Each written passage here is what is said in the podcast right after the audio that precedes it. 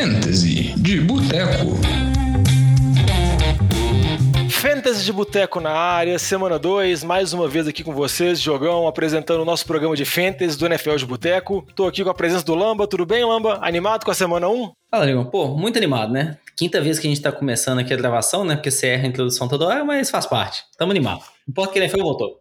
Lamba, é muita empolgação porque a NFL tá de volta. No programa passado eu não consegui gravar o programa de Fantasy, então eu tô animado, tô com energia lá no alto para falar dessa semana 1 que foi muito boa e para fazer também as projeções para a semana 2, para ter certeza que os nossos ouvintes vão mandar muito bem na semana 2. Mas antes de entrar nesse mundo do Fantasy, de falar sobre como foi a semana 1 e também falar o que a gente pode esperar da semana 2, Lamba, quais redes sociais que o pessoal pode mandar uma mensagem, pode tirar dúvida do Fantasy, pode mandar uma pergunta para a gente?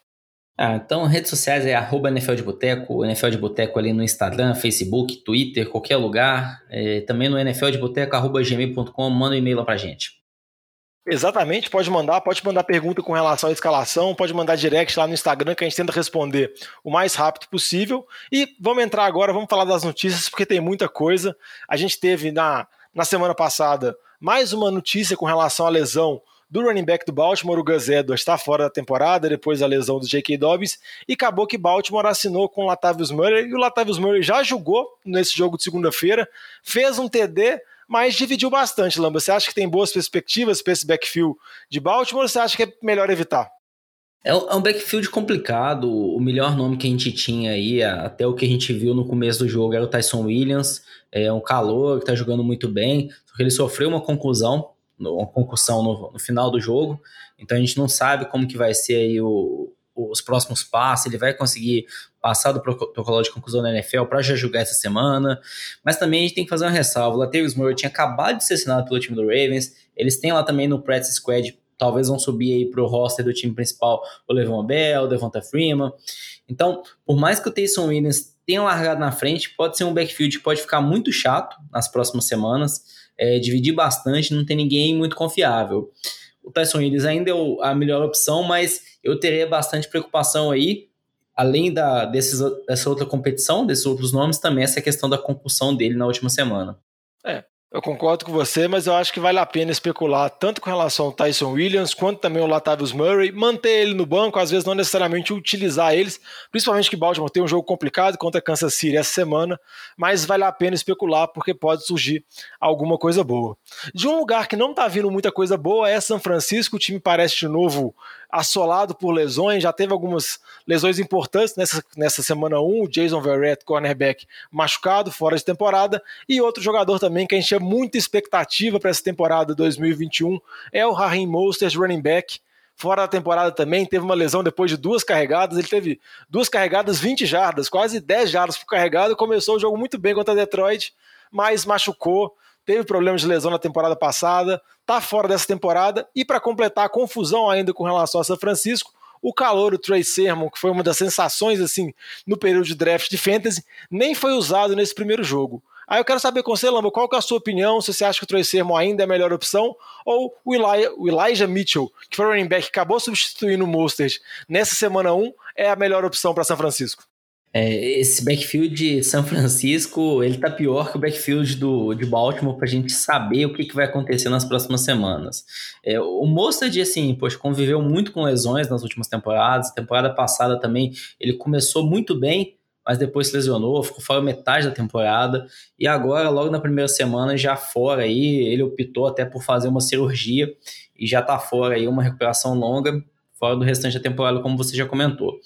Nesse jogo, o Trey foi totalmente inesperado, é assim, todo mundo achava que ele ia jogar, que ia dividir com o Mustard, é, tem declarações do Kyle Shanahan falando que na pré-temporada, no, no training camp, o o Elijah Mitchell e também o Michael Hasty, que foi para jogo, eles foram melhor do que o Trey Sermon, mas não foi muito isso que a gente viu. A gente viu muito o Trey Sermon jogando com o time número 1. Um. Então até fica na dúvida, será que essa declaração é, é correta mesmo? Ou será que talvez foi uma punição aí por Sermon, sei lá, atrasou para treinamento, essas coisas assim que a gente sabe que acontece extra-campo, que também não é um bom sinal. Então acho que fica essa dúvida. O Elijah Mitchell, depois que o Mostert ficou fora, dominou o backfield, não teve competição. Então a gente tem esses dois nomes aí agora. Elijah Mitchell e Trey Sermon. Eu acho que, poxa, o Trey Sermon tem um valor interessante, porque como ele nem jogou, talvez o dono dele tá desesperado, já entra aí né, na ideia do, do pechincha já nesse momento. A um preço assim de banana. É, pode não dar em nada. O Elijah Mitchell pode ser o número um desse time. Provavelmente, o que a gente já viu histórico do Kyle Shanahan é um backfield dividido. Eu acho que os dois vão ter oportunidades, é, mas como é um time que corre muito bem com a bola, gosta de correr, até porque tem lá o Jimmy D que a gente não confia tanto, então é um time que corre mais do que passa, eu acho que pode ter um volume aí para o running back número dois para essas duas, essas duas peças aí, a depender do adversário na semana. É, e com relação ao Trey Sermon, que vale a pena falar é que o Elijah Mitchell e o Jamais Race, eles são jogadores que podem ser utilizados nos times de especialistas. Então, às vezes, o, o, o Trey Sermon não tem ido para o jogo é por conta dessa versatilidade dos outros jogadores e do Mostert ser o running back número um do time. Então, talvez esse cenário pode mudar um pouco para essa semana 2. Lembrando que o Mitchell também é calor, mas foi draftado depois do Sermon, então vamos dizer assim, em termos de pedigree, o Trey Sermon larga na frente. E outro jogador também que foi muito pouco utilizado e parece que foi por conta de conduta extra-campo, meio que foi a terceira opção com, com, relação aos wide receivers, foi o Brandon Ayuk, que foi muito bem temporada passada, mas nesse jogo praticamente não foi utilizado. Acho que não vale a pena desesperar mas vale a pena monitorar a situação. Se vamos dizer assim, essa geladeira que ele tomou na primeira semana pode prorrogar para os outros jogos, porque o Dibu Samuel foi muito bem, foi completamente inesperado. Outros pontos importantes também que vale a pena comentar na semana 1, Lamba, são com relação à lesão. Primeiro, com relação ao Jerry Judy, high ankle sprain, deve perder algumas semanas, aproximadamente 6 a 8 semanas, já foi para a lista dos machucados, um impacto considerável no ataque de Denver, né?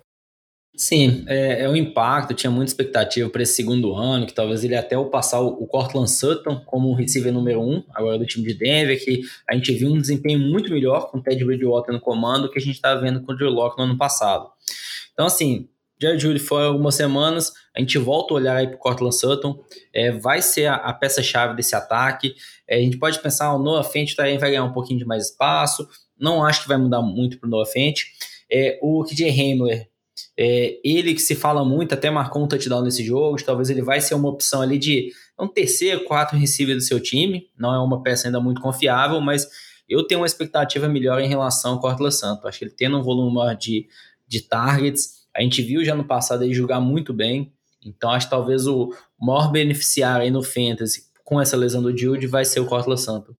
E, e, também, igual o KJ Hamler, um que você pode especular também é o Tim Patrick, mas são jogadores mais para especular mesmo, pegar um ou outro assim e ver se pode render alguma coisa, mas o Sutton realmente é o que se destaca. É, até que o que ele falou, o, o Tim Patrick, obrigado. Eu falei o KJ Hamler, que foi bem também no final da temporada passada, mas eu, o que eu tava na cabeça era o Tim Patrick, que é quem fez o touchdown nesse jogo. É, mas os dois acho que vale a pena a especulação. O KJ Hamler é mais dinâmico, mais big plays, e o Tim Patrick vai ter um número de recepções maiores. Outra lesão também que é importante, que vale a pena comentar, é o Ryan Fitzpatrick, QB do Washington Football Team. Não pelo fato da gente escalar o Fitzpatrick, o Fitzpatrick devia estar entre os 25 QBs, assim, lá embaixo, no ranking de QBs para ser startados. Mas eu acho que causa um certo impacto no ataque de Washington, porque o Tyler Heineken vai assumir, e eu acho que tem uma certa diferença entre o Fitzpatrick e o Heineken, por mais que não seja uma diferença muito gritante, mas eu acho que impacta um pouco no valor do Terry McLaurin, que a gente tinha muita expectativa, no Anthony Gibson. Como que você vê a situação, Lamba? É, o, o que a gente pode esperar desse time de Washington, que tem uma defesa muito forte, é eles terem um ataque muito conservador. Eles correram muito com a bola. Então, acho que pro outro lado, Gibson, ele vai ter muito mais volume de jogo, mas ao mesmo tempo ele pode perder também um pouquinho em relação ao potencial de touchdowns. Mas eu acho que ele fica uma, um running back um consolidado por essa lesão do Fitzpatrick. É, tinha muita esperança essa temporada pro Terry McLaurin, que o Fitzpatrick ele pô, lança umas bombas aí no meio do jogo, então tem jogadas mais explosivas, que isso pro receiver é bom no fantasy, não necessariamente se transmite uma boa jogada na vida real, né, ao longo de todo o jogo.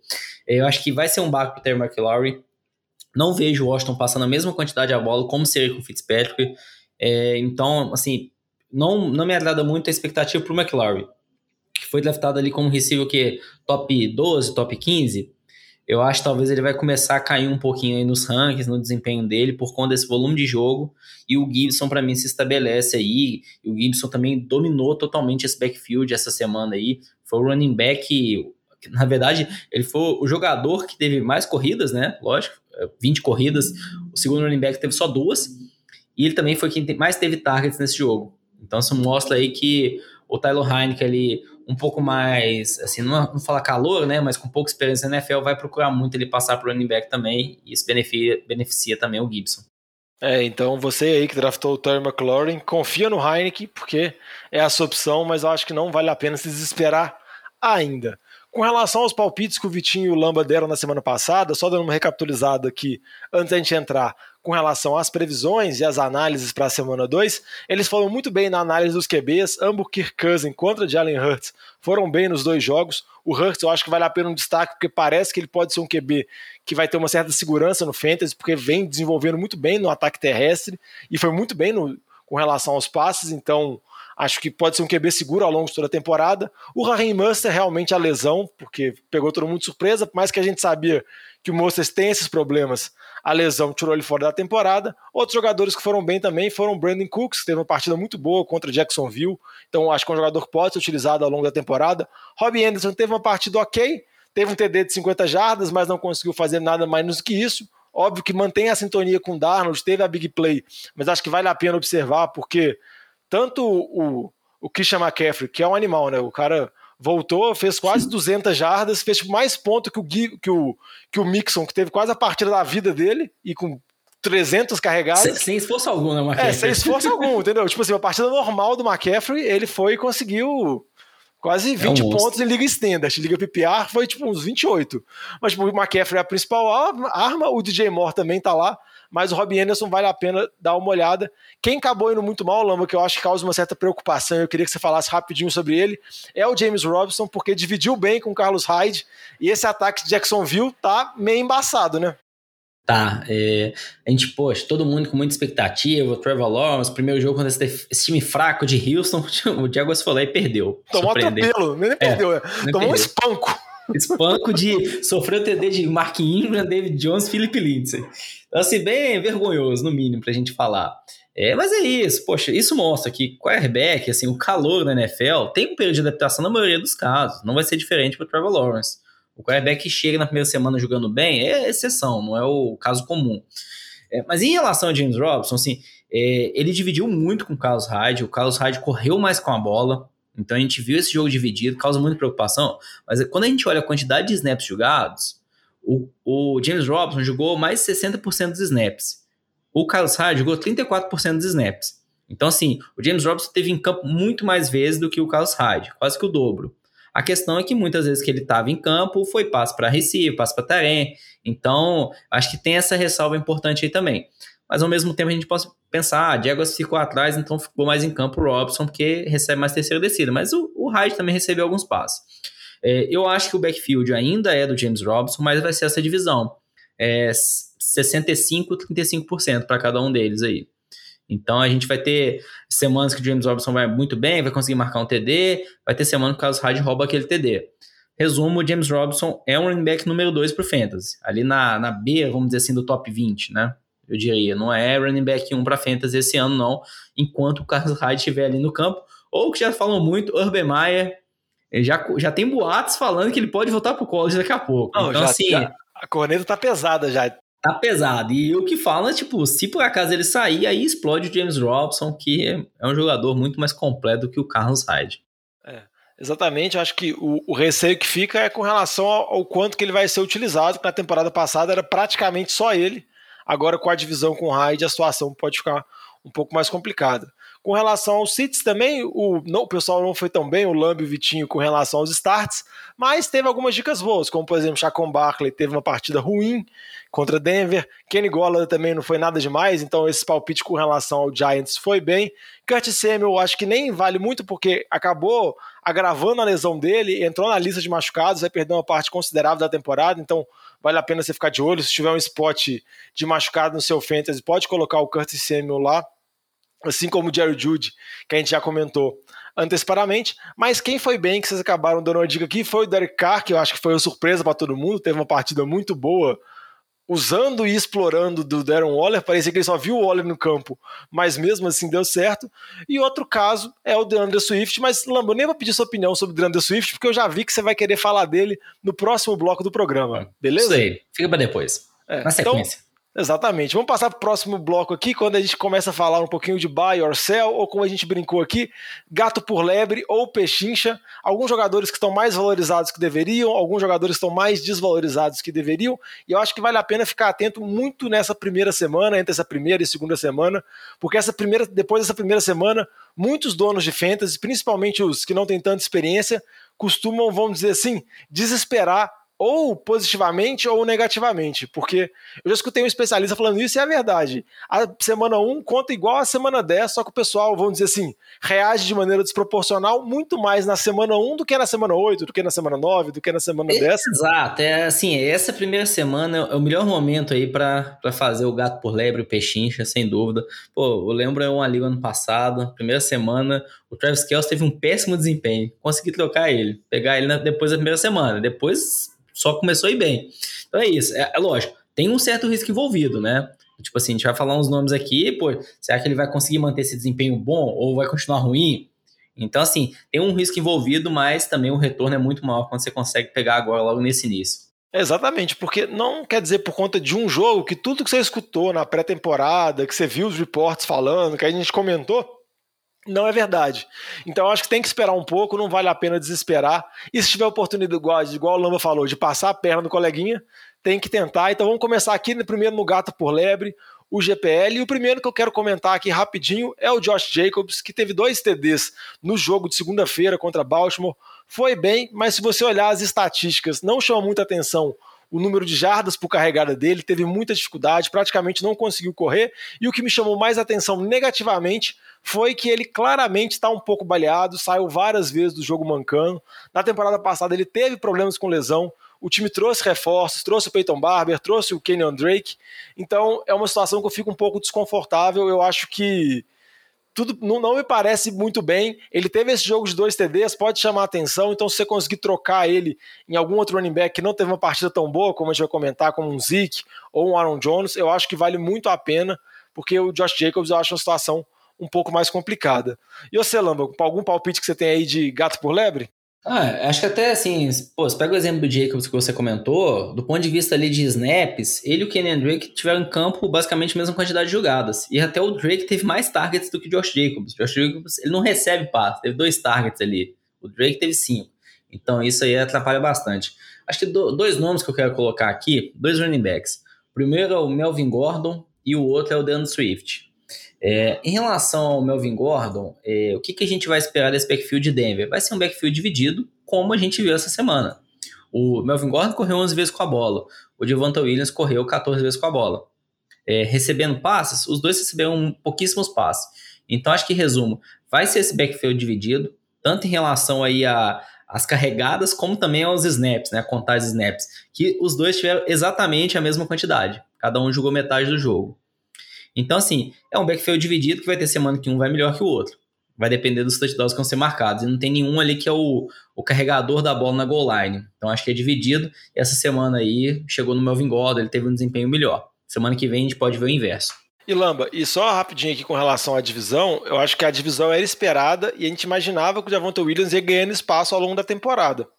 E eu acho é. que mesmo quem tinha desconfiança achava que o Melvin Gordon ia sair na frente, não 50-50 igual saiu. Então, por isso que eu acho que vale a pena aproveitar o momento do Melvin Gordon agora. Na semana que vem ele tem um bom jogo, que é contra Jacksonville. Então, às vezes, você pode tentar capitalizar sobre a semana 2 e tentar, né? exatamente, e trocar na semana 3, porque tudo indica, pela movimentação que Denver fez no draft, a chegada de Javonte Williams, que ele deve ganhar espaço no decorrer da temporada. E o Melvin Gordon vai perder o volume. E, consequentemente, você tem essa, essa janela de troca agora. Mas pode esperar Jacksonville, porque provavelmente semana que vem ele vai estar ainda mais valorizado. É, exato. É, mas assim, até o, o que eu vejo, se não acontecer nenhuma lesão, eu acho que vai ser um backfield dividido até o final da temporada. Eu não vejo hoje assim eles abandonando tanto Melvin Gordon também, viu? É, acho que vai ser talvez difícil de Vantou eles conseguir dominar tanto esse backfield. Vai ser talvez semelhante que a gente viu um pouco do Jonathan Taylor. Ele começa a dominar, mas o, o outro não some também. E, e um outro backfield que está nessa mesma situação para mim é o do time do Lions. É, o DeAndre Swift é ali o número um, a estrela, mas eles trouxeram na off-season o Jamal Williams, que teve boas temporadas no time do Packers. E o que, que a gente viu essa semana? Uma divisão quase igual também. Pô, o DeAndre Swift correu mais um pouquinho com a bola, 11 contra 9 do Jamal Williams, sim. Ele recebeu mais posse, sim, 11. teve 11 targets, é volume do Christian McCaffrey, mas o Jamal Williams teve 9 targets também. Então não é que o Jamal Williams não foi participante ali no jogo aéreo também. Então acho que vai ter essa divisão. Eu vejo ainda o Swift na frente, sem dúvida alguma. Até quando a gente olha do, do ponto de vista dos snaps que ele ficou em campo, ele ficou mais de 60%, contra só 30% do Jamal Williams. Então ele tem é o número um desse time, sim, mas vai ser dividido. É, em resumo, o Swift, para mim, ele não é um running back 1 do Fantasy, do tipo top 10, top 12. É um, quase que um. Ele tá na, na, na, beira. Então, se você conseguir passar ele aí naqueles running backs ali top 1 que foram essa semana, que a gente vai falar na sequência, eu acho que é uma ótima troca. É, e um outro jogador também que eu acho que vale a pena só limitar um pouco das expectativas e dependendo da proposta que se fizer você pensar é o relação ao Rob Gronkowski, Tyren de Tampa. Fez dois TDs no jogo. A gente sabe que trocar Tyren é muito complicado porque é uma posição muito difícil, porque tem os tops e tem depois o resto que é tudo mais ou menos no mesmo nível. Mas se alguém crescer o olho no Gronk, achar que o, o, o velho, o novo Gronk, vamos dizer assim, o velho Gronk conseguiu recuperar o corpo do Gronk mais renovo, que o Gronk tá lá de 2009, 2010, no auge dele com o Tom Brady, aí vale a pena você fazer a movimentação, mas eu acho que ele vai ser um Tyrene utilizável ao longo da temporada, mas não tem como você esperar dois TDs por jogo, a partida excelente que ele fez contra Dallas, porque Tampa tem ataque com múltiplos alvos, então vai sempre dividir. E com esses foram os gatos por lebre, então relembrando Gronk, Melvin Gordon, DeAndre Swift e Josh Jacobs. E agora a gente vai falar as pechinchas dos jogadores que estão desvalorizados. E para isso a gente separou um pacotão de running back. Lambe, eu deixo você falando no inicial desses running backs aí. Qual que você acha que perdeu valor e que vale a pena tentar buscar ele? É, esse pacotinho aí de Ezekiel Elliott, Aaron Jones e Najee Harris, aí piques de primeira e segunda rodada, todos tiveram um péssimo desempenho no Fantasy semana. É, o Zeke, pô, contra aquela ótima defesa de Tampa. O Aaron Jones contra uma boa defesa do Saints também. E o Najee Harris, que foi contra uma boa defesa de Buffalo, mas tem um problema na linha ofensiva também. O Najee Harris tem dois problemas aí. Desses, o, o que eu menos gosto é o Najee Harris. É, ele jogou todos os snaps ofensivos. Então, sem dúvida, ali é o, é o bel call desse time. Vai jogar primeira, segunda, terceira descida. A questão é que a linha ofensiva de Pittsburgh tá muito mal. Então, isso me dá um pouco de receio. Enquanto os outros nomes, eu acho que eu tenho um pouco mais de confiança. Eu até também tenho mais confiança no ataque de Dallas, no ataque do Packers, do que no ataque dos Steelers. Então, não à toa, o Harris foi um pick de segunda rodada, né? Acho que tá aí a, a diferença também. Eles não têm o mesmo valor. Desses daí, talvez, eu acho que o, o que esteja saindo mais barato, acredito que seja o Aaron Jones, porque o que, a gente vê essa semana? Aaron Jones correu só cinco vezes com a bola, é, recebeu ali só dois targets, e a gente viu o AJ Dillon participando também bastante do jogo. Então, até talvez pode causar um pouco de preocupação aí no dono do Aaron Jones. Pô, será que Aaron Jones vai dividir muito com o AJ Dillon? É, não acho que é essa situação. É, o Aaron Jones ainda é o número um, é, é, a resposta. Foi muito um contexto ali de. O jogo já tava, tinha acabado já. Então, assim, Green Bay estava desistindo, começou a colocar reserva no final, até por isso também que Aaron Jones saiu no final. Então, acho que dos três é quem tem. tá mais barato aí. Que se eu fosse correr atrás, eu escolheria ele por causa do valor tá mais baixo. Não, e vale lembrar que a derrota de Green Bay para New Orleans, primeiro parabéns pela belíssima vitória do seu time, foi uma catástrofe completa, né? Provavelmente a gente não vai ver acontecendo uma atuação tão ruim assim do Packers na temporada toda. Então eu acho que foi um ponto muito fora da curva, então acho que não vale a pena desesperar. O Najee Harris eu tenho, eu gosto um pouquinho mais que o Lamba, mas eu concordo que o Zeke e o Aaron Jones estão tá na frente. E o Najee Harris, por mais que tenha o problema da linha ofensiva, é mais a certeza que ele vai jogar, igual o Lama comentou, a primeira, a segunda, a terceira. Se tiver uma quarta descida, ele vai jogar também, porque basicamente só tem ele correndo com a bola é, no ataque. Até, até em relação ao Najee Harris, tá parecendo um pouco o Mixon das últimas temporadas. Às vezes que tinha muito volume, mas conseguia lá só duas, três já é. carregadas. Que é uma linha ofensiva assim, desastrosa. É, e, e como você também tem lá boas peças recebendo, Juju, Deontay Johnson, Chase Claypool, o Big Ben vai acabar preferindo passar a bola mais para esses jogadores do que necessariamente para o Najee Harris. Então, acho que assim, vai ter volume sem dor, mas talvez vai ser um volume com um baixo nível de produção. É, e lembrando o Zeke, o Zach Martin, o guarde ótimo de Dallas, retorna nessa semana, foi fora contra Tampa por conta de Covid, já está ativo, vai jogar no final de semana por Dallas. Mas vamos passar agora para as dicas de start em City dessa semana, para a semana 2, para preparar nossos ouvintes para mais uma semana de Fantasy. Lembrando que se você tiver alguma dúvida com relação específica à sua escalação ou alguma possibilidade de troca, manda mensagem para a gente nas nossas redes sociais. Vamos começar aqui, Lamba. Quem que é a sua dica primeiro de start de QB que você acha que vai bem nessa semana? Ah, QB essa semana a gente tem que falar do Bridgewater. É, ele teve um bom desempenho nessa última semana. É, parece que se acertou ali é, nesse time de Denver. O resultado foi bom. Ele tem boas armas ofensivas com o Cortland Sutton, mesmo o Dio de fora. Os outros recebedores que a gente falou no início do programa são muito bons. Noah Fent, a dupla de running backs também. E assim, contra esse fraquíssimo time do Jaguars que a gente viu o que, que Houston fez. Então, assim, se Houston se fez, o que fez... Taylor fez ponto, não é possível, né? Exato, dá, dá para confiar essa semana.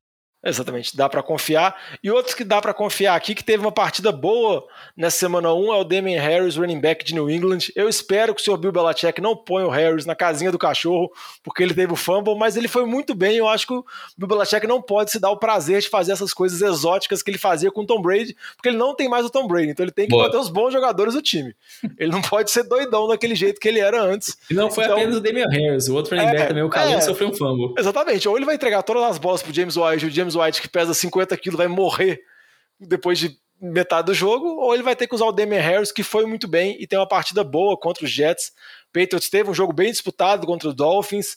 Eu acho que vem, vai forte vai contra os Jets. Vai. Eu acho, é, eu acho primeira que vitória do Mac Jones. Exatamente, primeira vitória do Mac Jones. Lamba, outra dica aí de running back. Ah, running back, eu gosto desse backfield do 49ers, igual a gente falou no início. É, lógico, tem uma dúvida aí de talvez será que vai ser o Elijah Mitchell, será que o Trey Sermon assume? Então, talvez essa seja a pior semana para a gente escalar um desses dois jogadores, mas eu gosto desse backfield. É, o time vai ser contra o time do Eagles aí, que é um time que não tem uma defesa das melhores. A linha defensiva é até boa, sim, vai conseguir parar um pouco o jogo corrido, mas 49ers, Kyle Shanahan sabe correr muito bem com a bola. Então, eu gosto de qualquer uma dessas duas opções aí para essa semana. É, e lembrando que se o seu waiver ainda não rodou enquanto está escutando o programa, tenta oferecer lá no Elijah Mitchell, por mais que tenha dúvida, vale a pena manter ele no banco, igual a gente comentou sobre o Latavius Murray de Baltimore e outros jogadores. E um outro jogador também que pode estar disponível no seu waiver, eu acho que vale a pena você buscar ele e vale a pena você colocar ele como titular, é o Mike Williams, receiver do Chargers. Teve um bom jogo na semana 1, teve mais de 12 targets, que foi o recorde da carreira dele. Ele é um jogador que já teve altos e baixos, tem um número de jardas aéreas por passe bem alto, jogadores de big play. É um jogador que teve mais de 10 TDs uma temporada. Foi escolha alta no draft, mas nunca conseguiu ser regular. E nessa temporada parece que ele vai ser a segunda arma do Justin Herbert. A primeira é o Keenan Allen, mas eu acho que o Michael Williams tem uma boa semana e eu acho que vale a pena você dar uma olhada lá, dar uma conferida no waiver, que às vezes sua liga alguém pode estar dando bobeira, ninguém pegou. Pega o Michael Williams, eu acho que vale a pena colocar ele, porque ele tem tudo para ter uma temporada mais segura até machucar, né? Uhum. Pô, coitado, já goiou a lesão do menino. Não, é, é o histórico. Acontece. Ele, ele e o Allen ficavam brigando, né? Quem tem o pior histórico de lesão. É. Aí, Lamba, dica aí de start para receiver aí. Não, para fechar aqui, vou colocar já dois nomes. É, um é o Cortland Sutton, que, que eu tinha comentado no início do programa, com a lesão do Jude, eu acho que ele vai assumir o maior volume de targets nesse time. E essa semana é com o time do Jaguars, a gente recomendando o Bridgewater, vai o combinho aí de recebedor com a escalação do Sutton. E, e um outro recebedor também que foi muito bem na primeira semana, Antônio Brown. É, esse time de tampa aí, porque quando a gente fala Mike Evans, Chris Godwin, você já está escalando ele toda semana, você não coloca esses jogadores no banco. Mas agora Antônio Brown dá para confiar também porque essa semana é com o time de Atlanta. Novamente a gente vai ver Tampa aí atropelando, todo mundo marcando touchdown, Tronk marcando touchdown, running back marcando feliz, touchdown, todo mundo feliz. Alegria. O Brady novamente vai fazer uma ótima pontuação no Fantasy. Que a gente viu que o Jalen Hurts destruiu, que tá tendo um bom começo, mas a gente viu o que, que o time do Eagles fez em cima de Atlanta. Imagina Tampa. Então, assim, vai ser uma, uma surra aí de Tampa em cima de Atlanta essa semana. É, e para fechar a dica de start aqui, uma, uma, dica que eu dou com relação à defesa, a defesa dos Patriots, que a gente já comentou, enfrenta os Jets, eu acho que eles vão estar buscando essa primeira vitória, e tem aquele retrospecto histórico do Bill Belichick contra QBs calouros, a gente viu tanto que o Zach Wilson sofreu contra a Carolina, principalmente no primeiro tempo, eu acho que ele vai ter bastante dificuldade contra os Patriots, então eu acho que vale a pena, se você dar uma procurada aí, às vezes a defesa dos Patriots pode estar disponível, e você pode utilizar ela contra os Jets. Vamos passar agora para os Seats, os jogadores que a gente está um pouco desconfiado, que a gente acha que não vão, não vão, não vão tão bem. E aí, Lama, quem você começa aí? Quer começar pelo QB, running back? Pode escolher. Bom, vou falar aqui do QB, Derek Carr, a gente viu no jogo de segunda-feira, ele teve um ótimo desempenho, é o líder hoje da NFL em, em, jardas aéreas, com mais de 400 nesse jogo, que foi na prorrogação, só que a semana ele vai enfrentar a defesa do Steelers, que a gente viu que essa defesa fez contra Buffalo. Parou totalmente o Josh Allen, se, pô, eles conseguiram parar o Josh Allen, o que, que eles vão fazer com o Derek Carr? Então, assim, por mais que ele teve uma boa semana no Fantasy, na, na, no jogo da NFL na realidade também, mas não confio nem um pouco dele para essa semana contra essa defesa dos Steelers aí.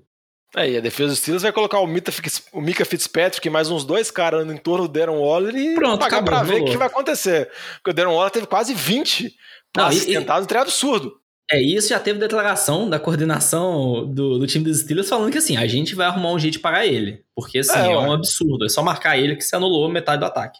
Exatamente. É, mesmo... é, é, é questão de você não passar vergonha, né?